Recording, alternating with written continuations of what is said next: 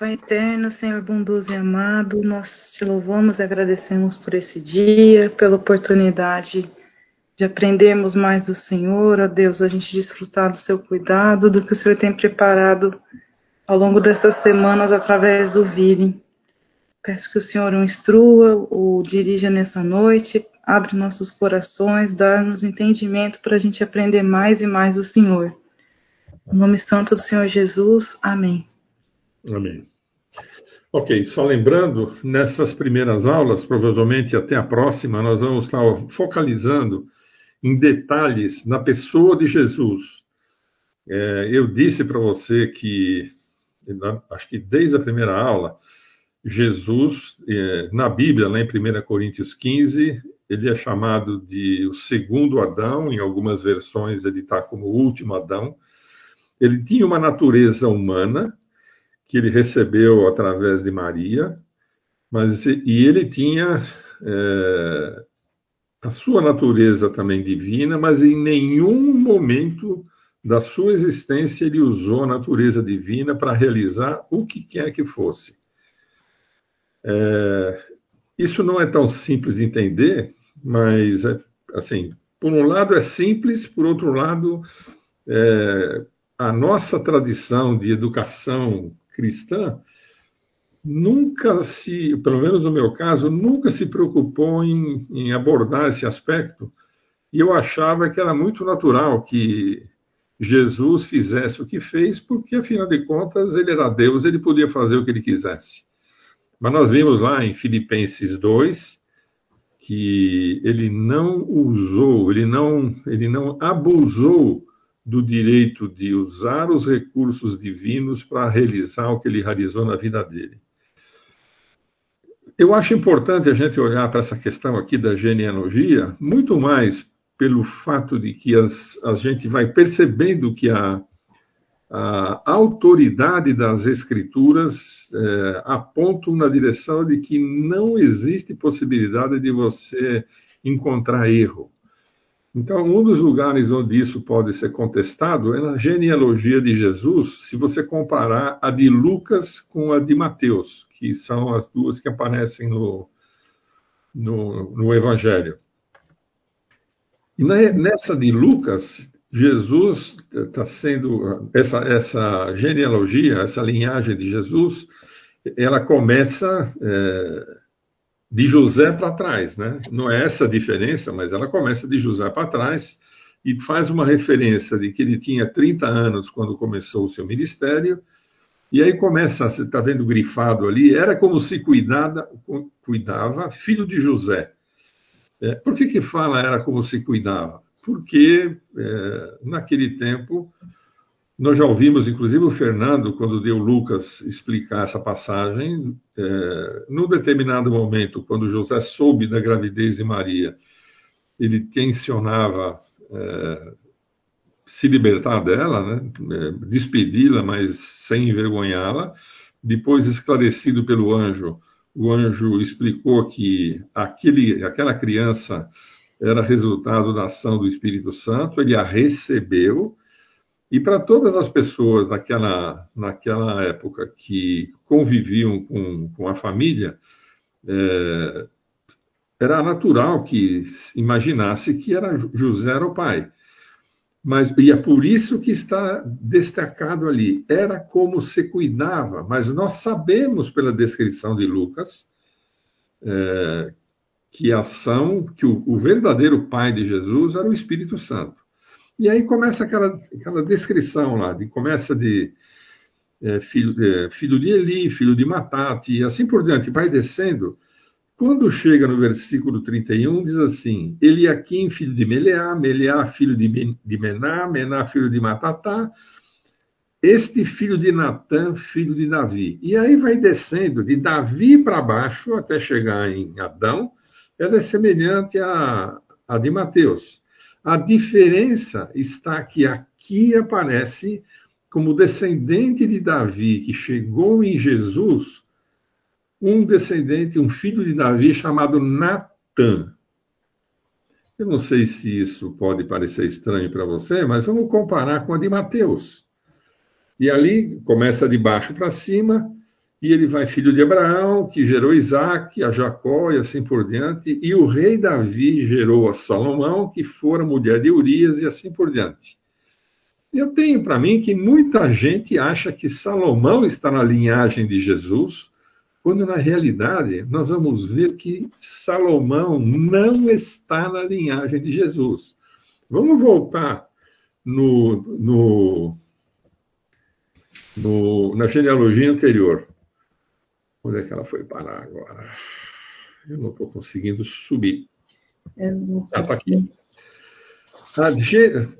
os descendentes de Davi, o descendente de Davi que chegou em Jesus é Natan. Vou passar para frente aqui em, em Mateus.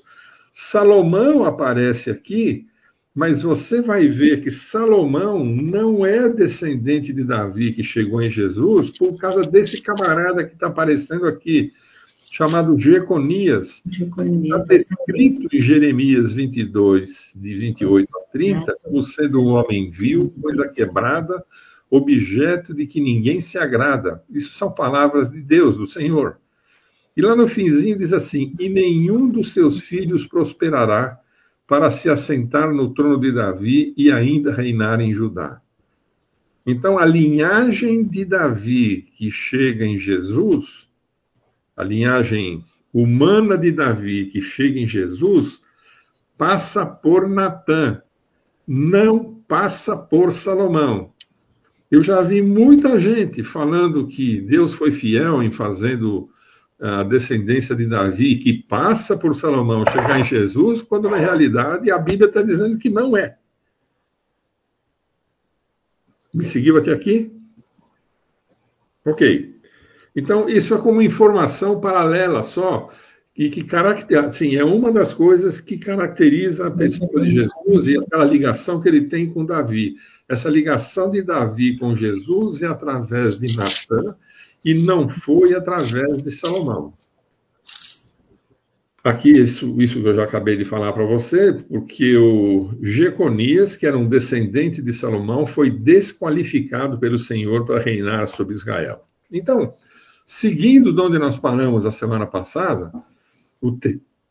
Perdão, o texto de Lucas 4, de 14 a 21, diz assim: então Jesus, no poder do Espírito, regressou para a Galiléia e sua fama correu por toda a circunvizinhança. Ensinava na sinagoga, sendo glorificado por todos. Indo para Nazaré, onde fora criado, entrou num sábado na sinagoga, segundo seu costume, e levantou-se para ler.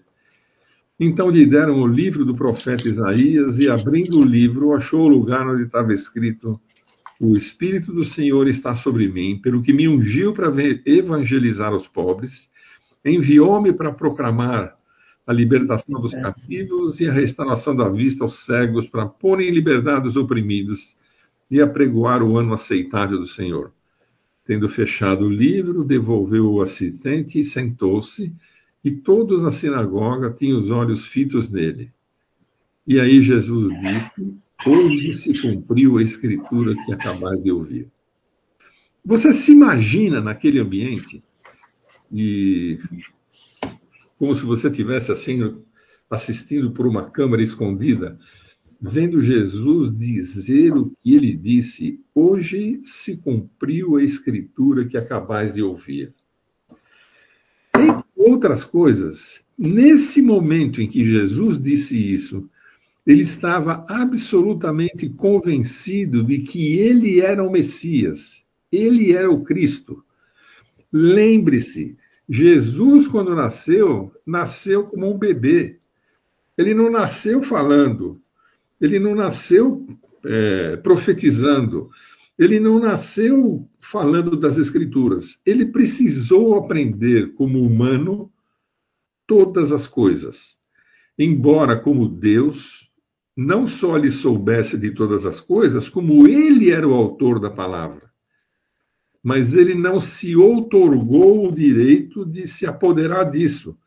Ele precisou aprender as Escrituras passo a passo. Dá para você entender isso? Você consegue compreender isso? Porque isso tem sido uma dificuldade para muita gente. Todo mundo acha que Jesus já nasceu sabendo tudo. Ninguém imagina que ele teve uma vida normal. Como qualquer criança que nasce, precisa de abrigo, precisa mamar, é, suja a fralda, precisa de cuidado. E a gente vê em, em diversas passagens que o Espírito de Deus cuidou, protegeu Jesus desde o ventre de Maria. O diabo, através de inúmeras manipulações, sempre colocou a vida de Jesus em risco e às vezes avisado por anjos, avisado de qualquer maneira através de uma intervenção divina, Jesus, perdão, José e Maria é, se deslocavam uma hora para o Egito, uma outra hora em, em outra direção, por conta de escapar de planos que visavam matar as crianças. Entre eles, a pessoa de Jesus.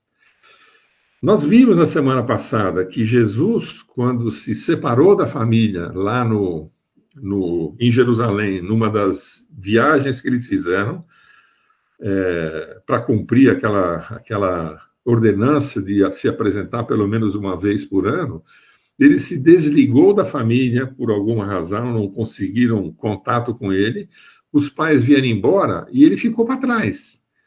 E quando os pais o encontraram, o texto diz que Maria estava preocupada, e isso era natural como mãe, mas o texto diz que ele era, ele impressionava as pessoas com as quais ele estava conversando e naquele ambiente onde ele estava estudando. E, ao contrário de muita gente que diz que ele estava ensinando no templo, ele estava argumentando, ele estava admirando as fazendo as pessoas admirarem a agudeza de mente que ele tinha fazendo perguntas inteligentes que faziam sentido, não eram perguntas bobinhas. Raz... Uma das razões disso, eu já expliquei para vocês já desde, desde a primeira aula, é que Jesus, como descendente de Adão, antes da queda, pelo fato de ter sido obra do Espírito de Maria, tinha a natureza humana de Maria e tinha a natureza divina de, do Espírito, mas ele, ele tinha uma mente semelhante à do Adão antes da queda, antes do pecado. Ou seja, o que para nós é difícil, às vezes você tem que ler um texto algumas vezes, você tem que é, fazer algumas, repetir alguns raciocínios algumas vezes para entender coisas a mente limpa, pura, perfeita de Jesus era semelhante à de Adão antes da queda. Ele não tinha como é, ter a dificuldade que nós temos. Se tivesse medição de QI para ele, talvez fosse um número infinito. É, ele não tinha limitação que o pecado impôs a cada um de nós. E por essa razão, ele ele estava no templo e as pessoas se admiravam das perguntas que ele fazia, mas preste atenção numa coisa, eram perguntas. Ele não estava ensinando ninguém. Talvez algumas pessoas pudessem estar despertando para algum detalhe, como se fosse um ensino, por conta da pergunta. Mas esse não era o intuito dele, ficar, dele ter ficado lá.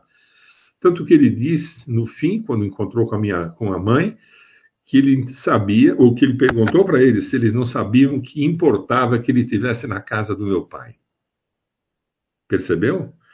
Então, ao longo da sua vida, entre esses 12 anos e agora aqui, os 30 anos, quando ele, ele começou a, a, o seu ministério, é, ele passou também pelo batismo, e o batismo, no fim do batismo de Jesus, você vê uh, registrado tanto em Mateus, quanto em Lucas, quanto em, em Marcos, que o, quando ele saiu da, da água, o Espírito Santo veio sobre ele como pomba, e todos viram.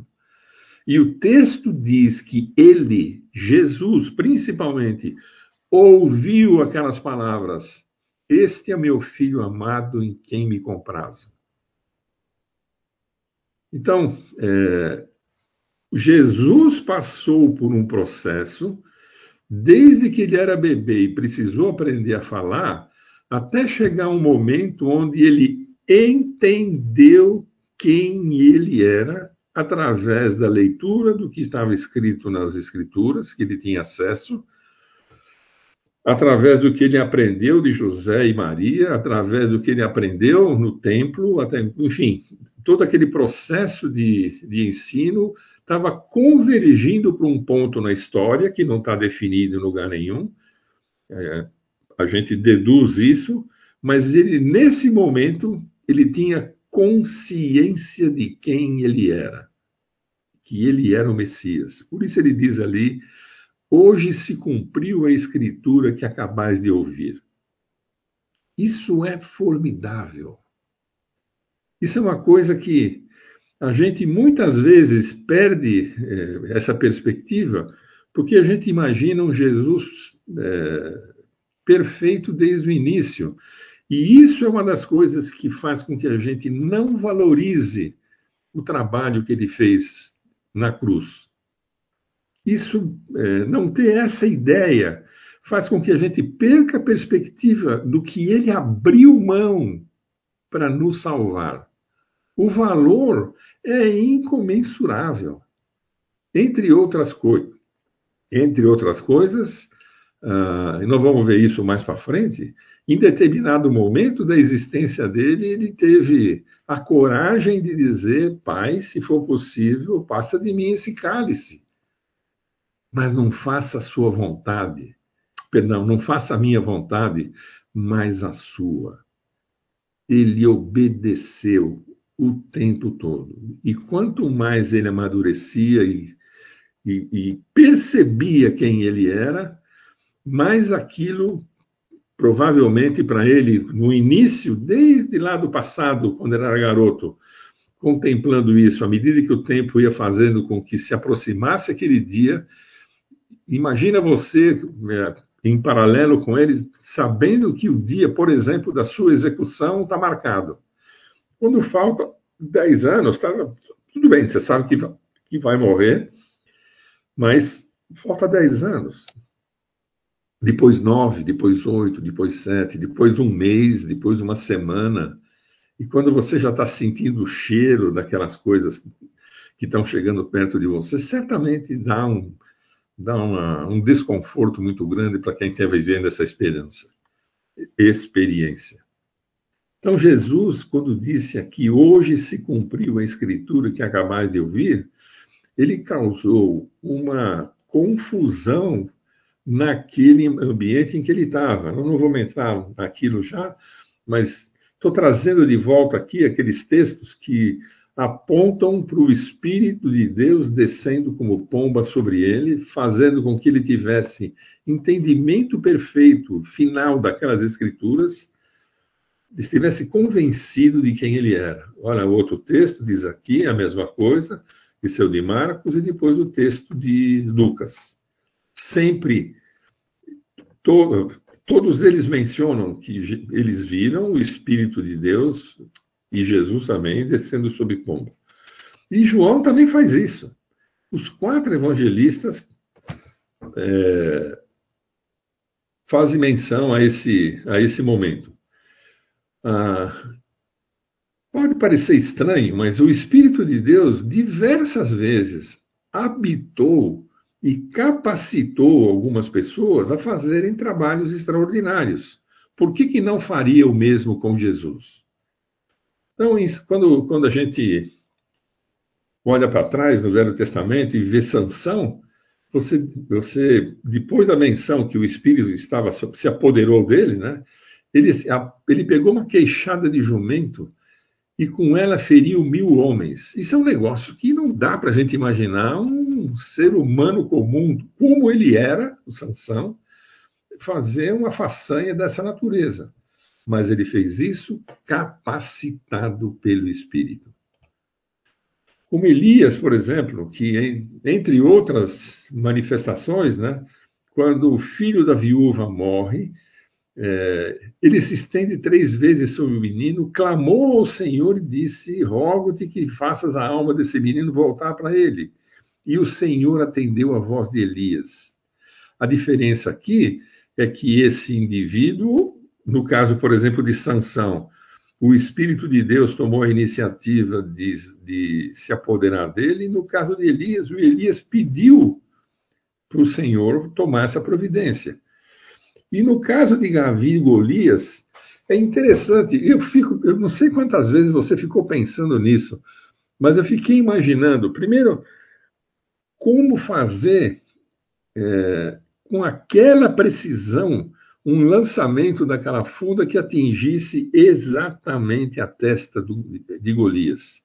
Certamente o Espírito do Senhor estava com Davi naquele momento e dirigiu a sua mão.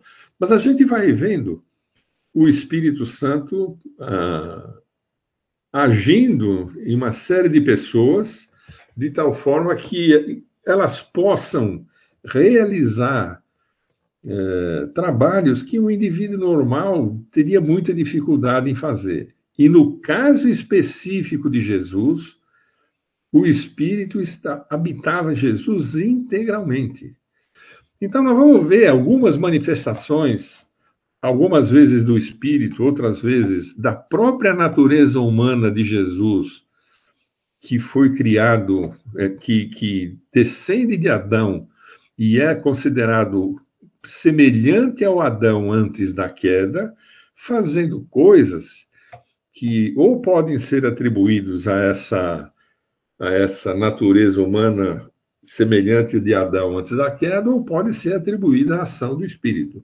O livro de João é, relaciona sete sinais, e ele chama de sinais, que servem para destacar a pessoa de Jesus, para fazer com que, desculpe, com que as pessoas que estavam à volta dele, quando elas se realizaram, notassem que ele era diferente, que ele era especial, que ele ele tinha de fato autoridade sobre a natureza, sobre uma série de coisas.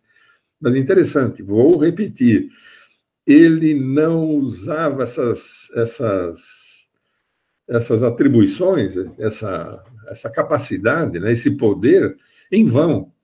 As coisas, o momento, muitas vezes requeria. Então, vamos começar olhando é, a transformação de água em vinho, em João 2, de 1 a 10. Um minutinho que eu vou tomar uma aguinha aí.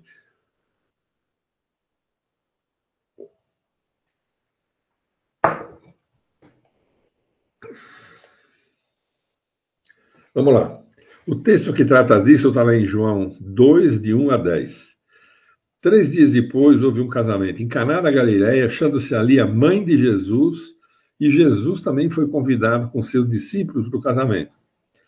Tendo acabado o vinho, a mãe de Jesus lhe disse: Eles não têm mais vinho.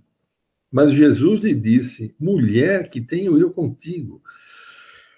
Ainda não é chegada a minha hora. Então ela falou aos serventes: Fazei tudo o que ele vos disser. Estavam ali as seis talhas de pedra que os judeus usavam para as purificações, e cada uma levava de duas ou três metretas. Fazendo uma interrupção aqui, a soma total dos volumes disponíveis era de aproximadamente 400 litros. E Jesus mandou encher as, aquelas talhas é, com água e foram colocadas nelas ali o volume conhecido de 400 litros. E eles as encheram totalmente. Então lhes determinou: tirai agora e levai ao mestre Sala. E eles o fizeram. Tendo o mestre Sala provado a água transformada em vinho, não sabendo de onde viera, se bem que sabiam os serventes que haviam tirado a água, chamou o noivo e lhe disse: Todos costumam pôr primeiro o bom vinho, e quando já beberam fartamente, servem o inferior. Tu, porém, guardaste o bom vinho até agora. E com isso, Jesus deu início aos, aos seus sinais. Né? Os seus discípulos ficaram impressionados com o que eles viram. Eles não tinham visto nada semelhante antes. E a gente precisa entender o que é que aconteceu, como é que alguém, na sua humanidade, é capaz de providenciar a transformação de água, que é o H2O, só, não tem mais nada, em vinho, que certamente contém uma parte aquosa, mas tem é, parcelas orgânicas que não estavam na água original. Quando o, o texto diz aqui transformada, a palavra que foi usada em grego é ginomai. Ela veio a ser, foi traduzida por transformada, mas eu imagino que o vir a ser seja mais impactante. Não tinha nada ali que pudesse ser usado como componente de, de elementos disponíveis para se arranjar numa nova ordem e deixar de ser água e passar a ser vinho. Para fazer vinho é preciso um monte de carbono. A água era água, as talhas eram de pedra, não tinha como. Aquilo, assim, estava contra a razão. Quem sabia da transformação? Os, os serventes e os, e os discípulos de Jesus que viram o que aconteceu. Mas uma coisa interessante nesse, nessa passagem aqui. É, deixa, deixa colocar duas coisas antes como, como observação. Nós vamos ver aqui no slide anterior, é, posterior. Mas quando Jesus diz, perdão, mulher, é, ele não está sendo descortês. E nós vamos ver aqui em seguida o que, que outras vezes ele chamou em outras circunstâncias, mulheres de mulher, e ali naquelas circunstâncias não tem nenhuma razão para alguém achar que ele está sendo descortês.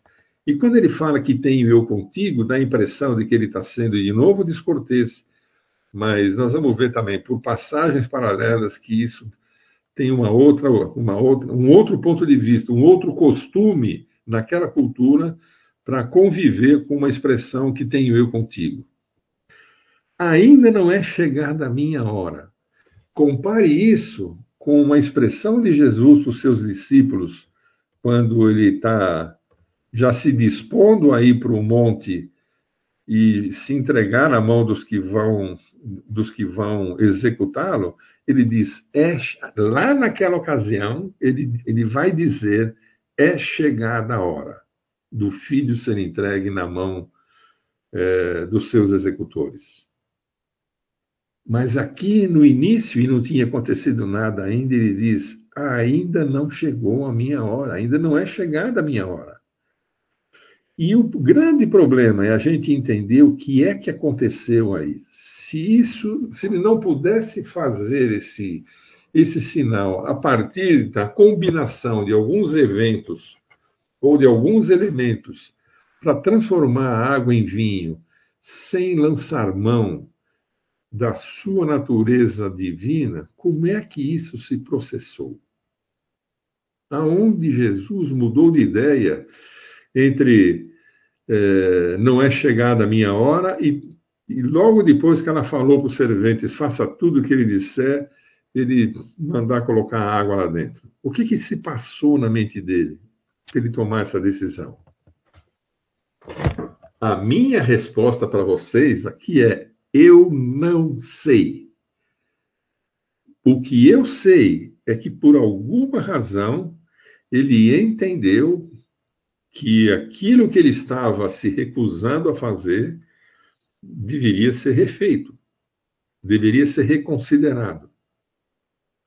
O que eu também sei, por conta de Filipenses 2, é de que ele não lançou nenhum não lançou mão de nenhum poder, elemento divino para fazer isso. O que ele fez foi usar o poder do Espírito Santo para fazer isso. Como é que ele se comunicou com o Espírito e de que forma o Espírito entendeu que isso deveria ser feito, da forma como está descrito, passando por uma mudança de opinião de Jesus, eu não sei. Mas eu sei, pela descrição que está aqui, que ele tomou essa decisão. E isso foi um negócio extraordinário. Ah, compartilhado com nem tantas pessoas. Hoje nós todos temos acesso a isso, mas o mestre Sala não sabia. E o texto está dizendo que quem sabia naquele instante eram os serventes que viram colocar água e os discípulos que estavam ao redor de Jesus e viram o que aconteceu. Mas isso foi usado como os outros sinais todos. Lembra no fim de João, quando apresenta os sete sinais, ele diz: esses aqui foram sinais que ele fez, mas fez muitos outros, mas esses foram destacados para que vocês saibam que Jesus era o Cristo. Isso, isso tinha como objetivo dar a Jesus autoridade. Eles iam ver que Jesus tinha uma forma de vida, uma forma de, de levar Deus a sério, uma forma de reagir àquilo que acontecia ao seu redor, é, que era diferente de todas as outras pessoas. Ele realmente compartilhava do seu tempo com Deus. Interessante, algumas passagens na Bíblia, por exemplo, uh, Enoque, a Bíblia diz que Enoque andava com Deus, isso no texto, no texto hebraico, no Velho Testamento. Mas se você lê essa passagem na Septuaginta, a palavra que em hebraico foi usado para andava com Deus, na Septuaginta, a mesma palavra é traduzida por agradava. Ou seja, Enoque tinha uma vida que agradava a Deus. Deus se agradava do que estava acontecendo. Deus se agradava que, de quem Jesus era de como ele chegou até o início do seu ministério. E agora está capacitando a Jesus com poder de alguma coisa que vem do Espírito Santo para convencer as pessoas de quem ele era. Se você olhar lá no, no Velho Testamento, você vai ver em Isaías e uma série de outras passagens. É... Opa, fiz uma besteira aqui, espera um pouquinho. Ai, meu Deus. Aqui, né? Você vai ver no Velho Testamento, em algumas outras, passagens, algumas outras passagens, que o fato de Deus se agradar de alguma coisa e valorizar aquilo é, é destacado de uma maneira que torna aquela pessoa ponto fora da curva. Muito bem, eu falei para vocês a respeito de Maria, né? Vamos, vamos lá. Quando ele falou mulher, interessante, ele não falou mãe. E ela, quando respondeu para ele, não falou filho. Pode parecer uma observação boboca, mas isso faz sentido. É, a única pessoa que tinha autoridade sobre Jesus e ele agora reconhecia sua autoridade nessas questões era o pai. Quando fala que eles, crianças, é, tinham se perdido dos pais por ter ficado no templo, é, o finzinho daquela descrição, quando ele volta a encontrar seus pais e volta na caravana que vai para Jerusalém, diz que ele era submisso a seus pais. Mas agora, e desde aquele tempo, Jesus também é submisso e ele é, agia de tal forma que nada que não fosse do seu pai pudesse ser contrariado. Então, a única autoridade que ele reconhecia é, sobre todas as coisas na vida dele é, é o Pai, é o, é, o, é o Deus Pai. Quanto à questão de usar o termo mulher né, como alguma coisa pejorativa, é, em João 20, 15, é, quando Maria Madalena vai para o túmulo depois da ressurreição de Jesus, é,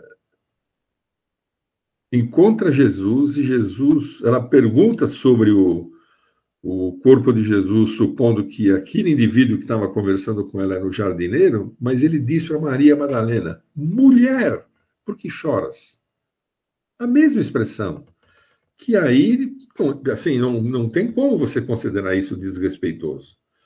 Quando ele está diante da sua mãe e junto de João, aos pés da cruz, um pouquinho antes dele partir, ele diz para sua mãe, para Maria, né? Mulher, eis aí teu filho. E tá, ele está falando para Maria e está apontando para João. Então você percebe que não tinha nenhuma intenção de ser descortês aqui. Era uma expressão permitida, justa. E o que eu tenho, o que tenho eu contigo? É, da mesma maneira, tem, tem, um, tem dois textos bíblicos né, que nós vamos ver aqui. Um em Lucas 4,34, quando ele tem contato com aquele eh, Gedareno que está endiabrado, né? E quando Jesus se aproxima, eles dizem para Jesus: Ó, oh, aqui temos nós contigo, Jesus Nazareno. Eles não estão amaldiçoando Jesus, eles simplesmente estão incomodados com o que eles supunham que Jesus ia fazer. O que Jesus está dizendo ali para Maria naquelas circunstâncias é alguma coisa mais ou menos parecida com isso, mas é, nós não temos mais referências de outras situações anteriores em que Maria tinha a intenção de fazer alguma coisa e Jesus nem estava pensando naquilo ou não tinha a mesma intenção. O fato é que não foi uma resposta desrespeitosa. Uma outra passagem em Lucas 8, 28, a mesma coisa, com o endemoniado, ele também falou para Jesus: Que tenho eu contigo, né? Rogo-te que não me atormentes. Então, só para a gente ter em vista é, o que ele está dizendo, é, foi, foi dito num tom é, normal de conversa. O que pode nos chamar a atenção é que por costumes né, contemporâneos, aquilo era aceitável e para nós hoje, na nossa cultura, isso pode ter um, uma conotação diferente. Uma das coisas que é interessante, é, quase, eu, eu, não, eu não me dei ao trabalho de olhar todos, mas quase sempre que Jesus fazia um, um sinal dessa natureza, ele fazia com que a pessoa que ia ser afetada por aquilo tivesse alguma participação. Por exemplo, no caso dos servos aqui, no, no casamento, ele diz: enchei as talhas com água.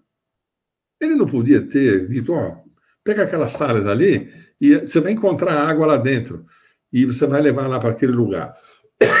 Pode ser até que tivesse água, porque eram talhas para purificação, e que estavam disponíveis na casa.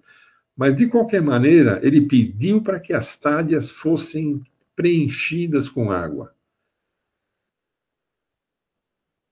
Os servos tiveram uma participação, no mínimo, para testemunhar que o que tinha ali dentro era água. Alguém podia dizer no futuro, não, mas já estava cheio de vinho.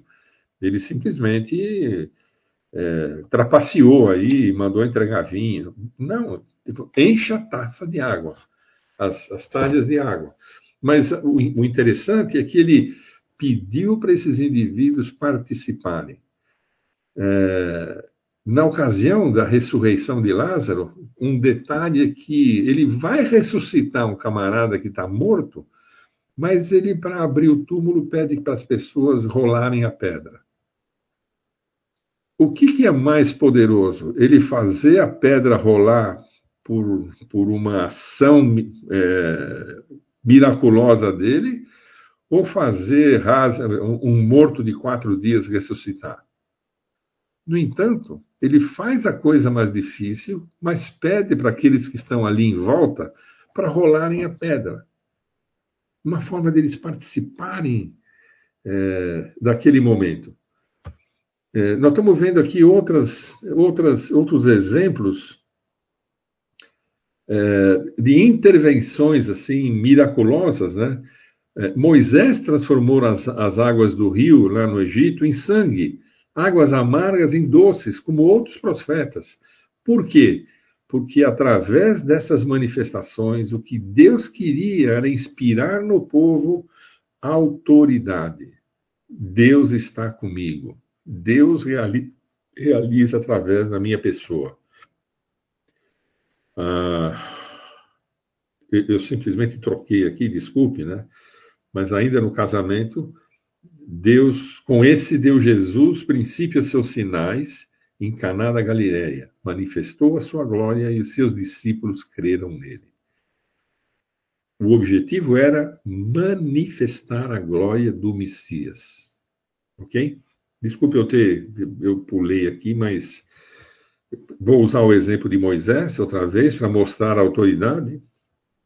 É, tendo em vós, vou voltar naquele princípio descrito lá em Filipenses 2, de 5 a 8, é, onde diz que ele, subsistindo em forma de Deus, não usou como usurpação ser igual a Deus, não lançou mão de atributos divinos. Antes, a si mesmo se esvaziou, assumindo a forma de servo, tornando-se em semelhança de homens e reconhecido em figura humana, a si mesmo se humilhou, tornando-se obediente até a morte e morte de cruz.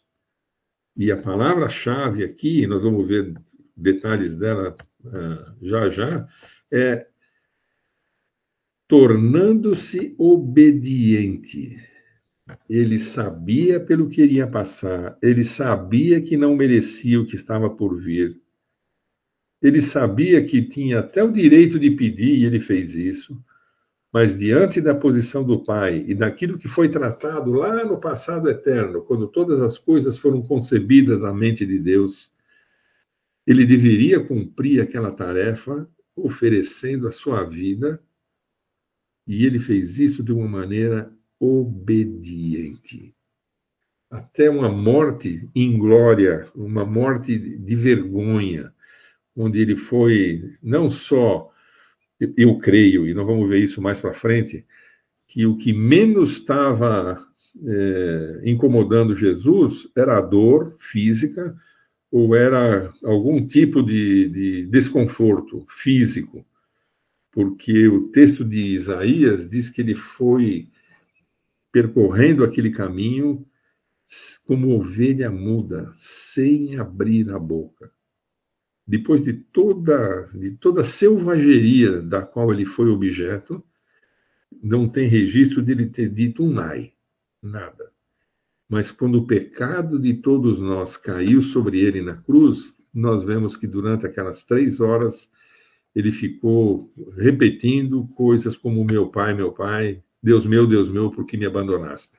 Foi a única vez em que ele usou essa expressão. E ele estava de fato abandonado ali. Fora isso, não abriu a boca uma vez para se queixar de nenhum mal-estar. Uma coisa interessante, né? É, por conta dessa, dessa decisão de Jesus começar ali com esse sinal, eu não diria que ele atendeu o que a Maria pediu. Ele deve, como participante da festa, provavelmente como parente das pessoas que estavam lá, é, informado da situação de que não tinha mais vinho, de repente reconsiderado o desconforto e a vergonha que aquela, aquela família estava passando e decidiu providenciar para que aquilo fosse corrigido mas não tinha nenhuma data ou nenhum evento ou nada, nenhum marco histórico pré-estabelecido a partir do qual, a partir daqui, o Messias então vai iniciar os seus sinais. E ele começou ali, no, no, nas bodas de Caná. Lembre-se, né, ele é e tem uma natureza semelhante à do segundo, como segundo Adão, ele tem uma natureza semelhante ao que tinha Adão antes da queda. Tem uma passagem aqui. Ah, desculpe, está no outro texto, eu vou, eu vou voltar nela lá. Então, é, olhando da perspectiva que nós temos, é, temos focalizado de, de, do que aconteceu nas bodas de Caná, né, um pouco adiante você tem já em João 4, 46 a 54, uma outra descrição de uma ação de Jesus.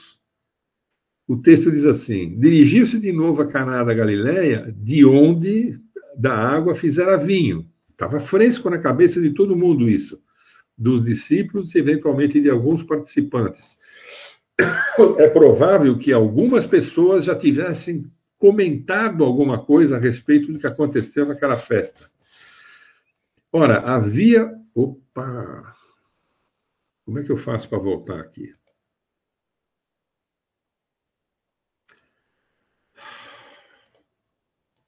Fábio. Vili, aperta sua setinha para o lado esquerdo, que é provável que volte.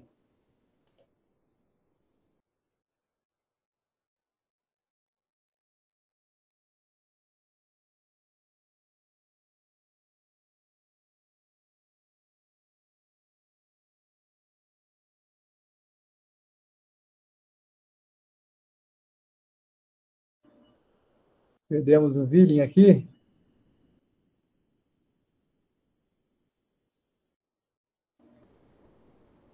Villain, seu áudio está fechado.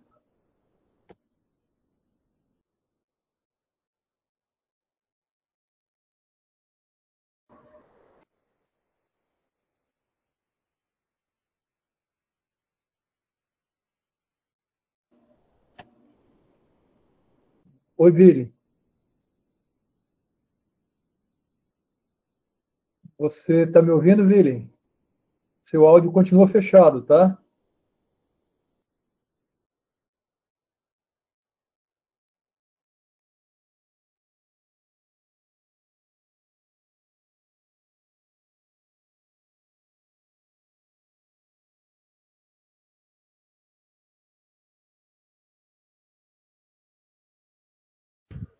Agora você está me ouvindo.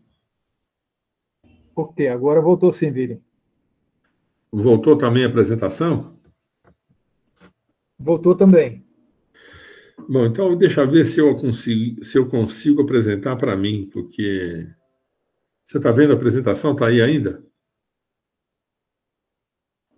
Estamos vendo sim. Jesus e a cruz, sete sinais de Jesus em João. Tá bom. Deixa, tá, então vamos, vamos partir daqui. Então, quando ele voltou lá para Canaã, é, ah, deixa eu voltar uma. Pode ser que. Quando ele voltou para Canaã, aquilo estava mais ou menos fresco na mente daquelas pessoas, porque não, não se passou muito tempo, né? E talvez tivesse passado tempo suficiente para que esse, esse oficial do rei, cujo filho estava doente, tenha tido oportunidade de ouvir, de de, por alguma razão, é, confiar no que Jesus havia falado. O texto, no versículo 47, diz assim: Tendo ouvido dizer que Jesus viesse, viera da Judéia para Galiléia, foi ter com ele e lhe rogou. E a ideia é essa mesmo. Ele, embora sendo oficial do rei, a palavra mais correta para oficial que, que eu pude encontrar ali, ele era uma espécie de procurador do rei. É, ele tinha uma baita autoridade. Ele, alguém com aquela autoridade rogou que Jesus descesse para curar o seu filho. Em algumas, alguns estudiosos acham que isso aí provavelmente era um, aquele centurião que falou que o filho estava do, o que o, que o servo estava doente e tal, mas eu só estou mencionando isso porque eu vi isso mencionado em alguns comentários. Mas é, não tem nada a ver. Embora alguns tenham feito essa sugestão, isso não prospera. Então, esse indivíduo é, pediu para curar o seu filho que estava à morte.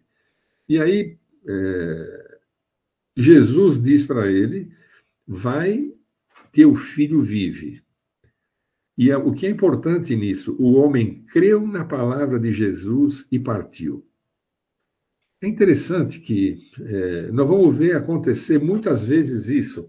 Alguns, alguns sinais vão se concretizar a partir da, da fé naquilo que Jesus falou. Então ele, ele passa, ele pega, por exemplo, o pó com saliva, põe no olho do cego e fala assim: vai se lavar no posto, no poço, e o camarada vai. Ah, algumas coisas, ele falou, e nós vamos ver isso daqui a pouquinho, ele fala para o paralítico, né? Pega a tua cama e anda. O paralítico ficou de pé. Imagina, é, se não tivesse fé, não ia nem tentar. Porque a realidade era: é, não consigo ficar de pé. Estou acostumado com isso há 38 anos. No entanto, é, o que é necessário para que aqueles sinais ocorram ou ocorressem é que a pessoa tinha que crer que aquilo é, provinha de alguém que tinha autoridade. Então, esse indivíduo, é, atendido por Jesus disso, é, que disse para ele: Volta que teu filho vive. Interessante, não falou está curado. É, onde é que está? O teu filho vive, né? É, não, não, não, assim, quem saiu com essa ideia por ver o estado de um filho é, tão comprometido a ponto de vir buscar ajuda em Jesus, quando Jesus fala teu filho vive, o camarada vira no calcanhar e volta. E aí vai chegando em casa e as pessoas informam que o menino está melhor, ou que o filho está melhor. E quando ele pergunta em que hora isso aconteceu, as pessoas informam e ele reconheceu que era precisamente aquela hora que Gisela, teu filho vive, e creu ele e toda a, a sua casa. E esse foi o segundo sinal. Ah, meu Deus do céu, de novo.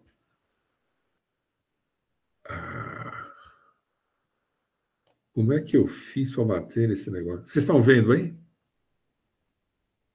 Continuamos vendo sim, viu? Então, mas eu não estou, então vamos lá, vamos ver o que está. Ah, voltou. Beleza. Nossa, tá difícil hoje. Quando, quando o texto diz que Jesus voltou para o mesmo lugar lá em Caná, né, e para ter essa segunda experiência, alguns comentaristas julgam que isso foi uma oportunidade para ver se o sinal da mudança de água em vinho foi alguma coisa que deu algum tipo de fruto local. Uh, o oficial que está em questão aqui provavelmente era um indivíduo chamado Cusa, ele era procurador de Herodes, né? e o sinal talvez converter toda a família. A título de, de informação, a esposa desse procurador, a esposa de Cusa, era uma das mulheres que sustentava o ministério de Jesus. Você pode ver isso lá em Lucas 8, versículos 2 ou 3. Anota aí, depois você vai, você vai é, confirmar. Jesus está fazendo uma coisa formidável aqui. Jesus curou a distância. Ele não precisou que a pessoa tivesse na presença dele. Nenhum apóstolo teve esse, foi, foi é, dotado desse poder. Só Jesus curar a distância no poder do Espírito. Lembra, nós, isso aparece assim, muitas vezes é, associado à pessoa de Jesus. Eu quero focalizar uma outra coisa que, voltando a, a, a versículos que nós já estudamos, mas com uma outra perspectiva, quando se trata da criação do homem, a Trindade diz assim: façamos o homem a nossa imagem, conforme a nossa semelhança, Tenha ele domínio sobre os peixes do mar, as aves dos céus, animais domésticos, sobre toda a terra e sobre todos os répteis que rastejam sobre a terra. E esse sobre toda a terra aqui tem uma amplitude imensa. Mas essa é a descrição do homem criado à imagem e semelhança da Trindade antes da queda. Nós já vimos a semana passada, eu acho, que a descendência de Adão, é, ela diz que ele gerou um filho à sua imagem de Adão, que já não era mais a imagem perfeita, imagem e semelhança da Trindade. Depois do pecado, quando Adão começou a gerar filhos, ele passou a ter com a, com a sua imagem de Adão e semelhança, afetada pelo pecado. Então, como Jesus é semelhante ao primeiro Adão, criado à imagem e semelhança de Deus antes da queda, ele tinha todas aquelas prerrogativas e provavelmente estava usando isso aqui. Está me seguindo ou não? Tem, tem alguma dúvida com relação a isso? Eu sei que é chato, é meio difícil, mas. Ok. Ah, vamos ver aí, então, depois de, desses, desses, do que nós vimos até agora, né, alguns efeitos da encarnação de Jesus, que já transformou a água em vinho, que já curou o filho do oficial à distância, né? Ah, em Jesus, olhando da perspectiva do, do Filipenses 2, em Jesus, homem, o Logos, né, ele é a palavra, ele efetuou e assumiu a sua autolimitação. Sendo Deus, não ia usar atributos de Deus. Jesus, homem, viveu li, eh, limitado aos recursos humanos semelhantes, ah, num corpo semelhante a Adão antes da queda. Antes da queda. Um dos textos que pode nos orientar nisso é o de Romanos 8,3. Isso veio depois, claro. Porquanto que for impossível a lei no que estava enferma pela carne, isso fez Deus enviando o seu próprio Filho em semelhança de carne pecaminosa e no tocante ao pecado. Semelhante, mas não era como Adão depois da queda. Nessa condição, ele se tornou o pioneiro no caminho espiritual, a fim de mostrar aos homens como nós como devem se desenvolver espiritualmente. Nós estamos num processo de crescimento espiritual semelhante ao que Jesus teve desde o momento em que ele nasceu até o momento em que ele estava certo de que ele era o Messias. Esse é o caminho. Ah, em Hebreus 2,10, isso, isso fica um pouco, fica mais claro para a gente, porque convinha para aquele, que aquele, por cuja causa e por quem todas as coisas existem, conduzindo muitos filhos à glória, aperfeiçoasse por meio de sofrimentos o autor da salvação deles. E essa palavra aperfeiçoar-se ela pode ser, ela, ela é quase sempre traduzida por amadurecer-se. Foi um processo de amadurecimento pelo qual Jesus passou, é, que estava caracterizado por sofrimentos. E quando a gente fala, ou a nossa ideia primeira que vem na cabeça quando fala dos sofrimentos, é pensar naquele, nos, nos problemas da, da flagelação e da crucificação e assim por diante. Mas imagina alguém é, como Jesus, sem pecado, vivendo num mundo envolto, mergulhado no pecado, sendo alcançado por pecado de outras pessoas. E isso deve ter causado nele muito sofrimento, uh, além daquilo que a gente pode imaginar como aquela flagelação. A sua vida foi caracterizada por sofrimentos mesmo tendo uma natureza semelhante à de Adão antes da queda, esse convívio foi, de fato, de sofrimento para ele.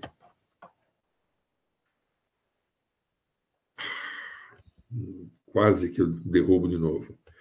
E aí, tem um outro texto de Hebreus ainda, de Hebreus 5, 8, diz que, embora sendo filho, ele aprendeu a obediência pelas coisas que sofreu. Fala de novo aqui de sofrimento. Mas eu quero destacar uh, o termo aprendeu obediência. Obediência se desenvolve, se aprende. A gente se convence da autoridade de quem está propondo alguma coisa e decide obedecer. Obediência para o constrangimento não é obediência. Porque senão, no momento exato em que a pessoa não está sendo constrangido, ele vai desobedecer. Ali, e a ideia para mim de obediência é uma obediência voluntária.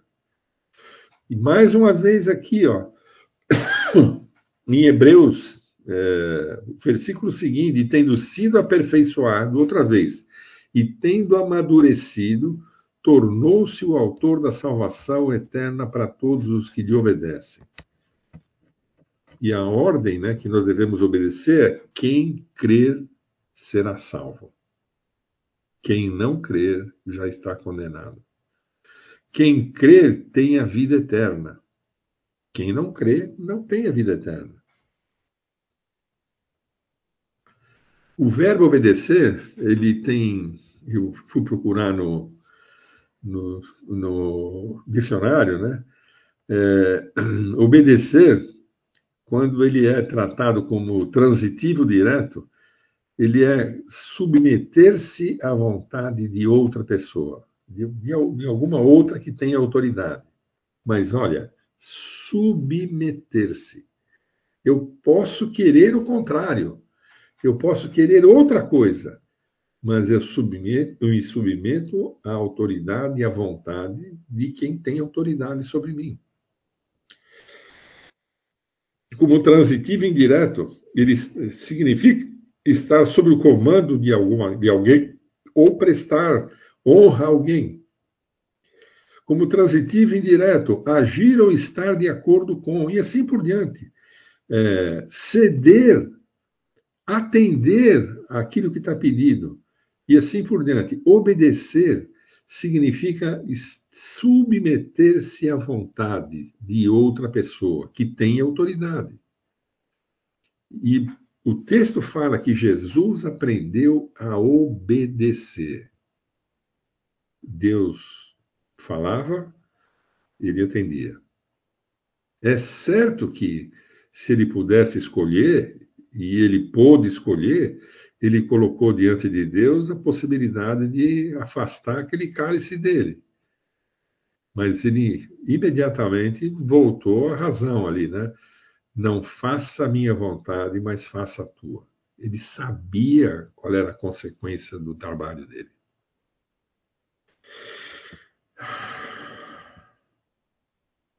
Aí nós vamos passar para a cura do paralítico, que eu pretendo, ou eu quero propor para vocês que a gente deixe para a semana que vem, porque senão vai passar muito da hora. Se vocês toparem, não podemos interromper aqui e voltamos na semana que vem. Pode ser assim? Beleza. Ah, alguém tem alguma dúvida ou quer, ou quer colocar alguma, alguma questão?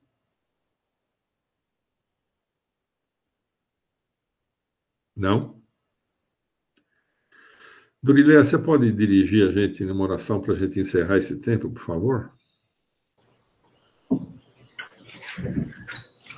Senhor Deus, meu Pai, dou graças ao Senhor por esse tempo que estivermos estudando a Sua palavra. Obrigado, Deus, pela exposição do Vive mas obrigada especialmente, Senhor, pelo seu amor por nós. E a cada dia, em cada momento que vemos, estudamos a Sua palavra, podemos sentir, tomar consciência do quanto o Senhor nos ama. Apesar do sofrimento ali na cruz, o Senhor foi humilde e calado. Obrigada por isso, ó Deus e grava sua mensagem no nosso coração para não pecarmos contra o Senhor. E acompanhe-nos nessa nova semana que o Senhor está preparando para nós. Eu amo o Senhor e oro no nome de Jesus.